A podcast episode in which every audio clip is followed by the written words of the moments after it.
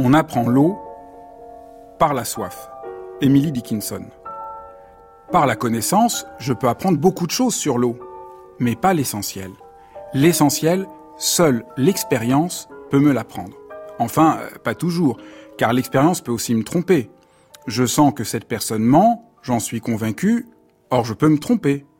Nous sommes si souvent victimes de préjugés, comme en témoignent toutes les formes de racisme.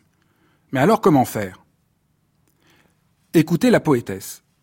Elle nous dit qu'on apprend l'eau, non simplement en y plongeant les mains, mais par la soif.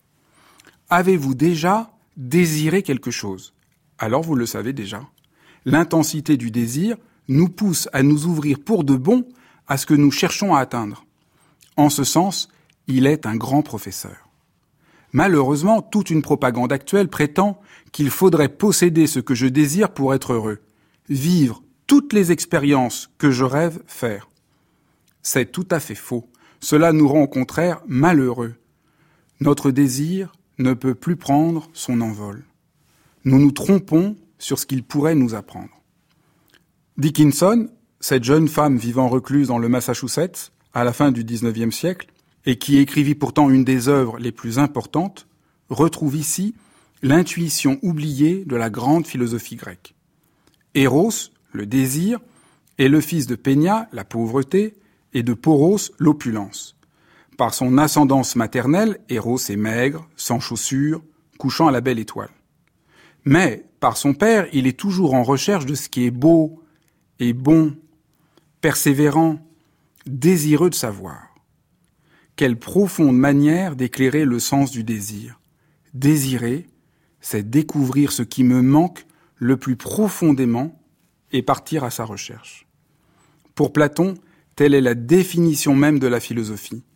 Non pas chercher cette sagesse flasque qu'on veut nous vendre au poids, mais se laisser saisir par le désir le plus ardent, se mettre en mouvement. Mais comment reconnaître ce désir qui peut nous éveiller et nous enseigner ce dont nous avons besoin au plus profond de nous? La difficulté est qu'il ne faut rien imaginer, ce que nous avons tous tendance à faire. Il importe, au contraire, de prendre le temps de découvrir ce qui nous appelle. De quoi ai-je soif? Qu'est-ce qui me manque de manière brûlante pour être plus entièrement qui je suis? Et en effet, notre vrai désir nous vient des tripes du plus profond de nous. Il faut donc apprendre à écouter cet appel en nous.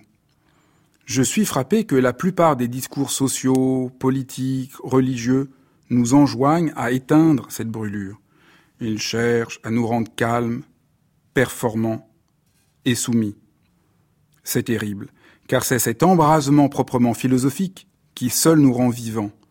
Lui seul ouvre toutes les portes, toutes les fenêtres. Sans lui, sans cette ardeur, rien de grand ne peut être fait.